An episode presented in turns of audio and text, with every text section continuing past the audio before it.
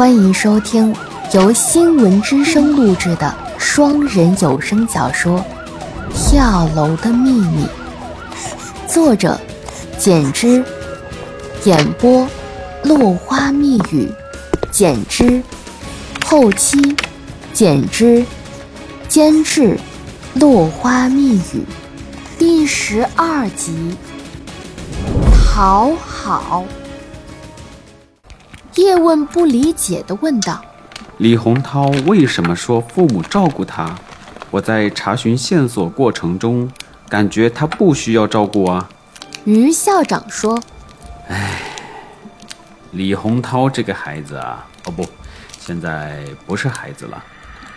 他呀，就是这个样子的，总是经常夸张地站在明眼人角度说话办事。”首先，他一定知道父母的养老问题，一定要靠他哥哥，哪怕他很有钱，自己也没有办法动手照顾。另外呢，他如果说去照顾父母，怕我会觉得莫名其妙，所以他觉得这样说就能够站在我的角度说话了，我呢就会觉得很合理。叶问想了想，您是说？李洪涛过度讨好明眼人，于校长眼睛放光说：“对对对，你概括的非常到位，就是这个感觉。”叶问接着说：“那李洪涛后来和您见面了，又说了些什么呢？”于校长说：“我看完短信后就回电话给他了，和他说明来不了的理由。他说他还是想见见我。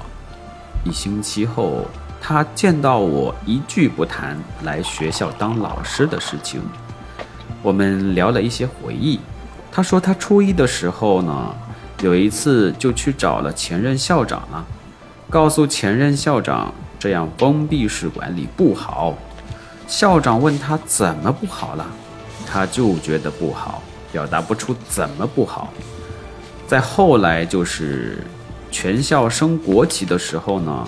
前任校长当着全体师生的面批评了他，说他就想玩，不顾安全，找借口说封闭式管理不好，说他恐怕什么是封闭式管理都不懂吧。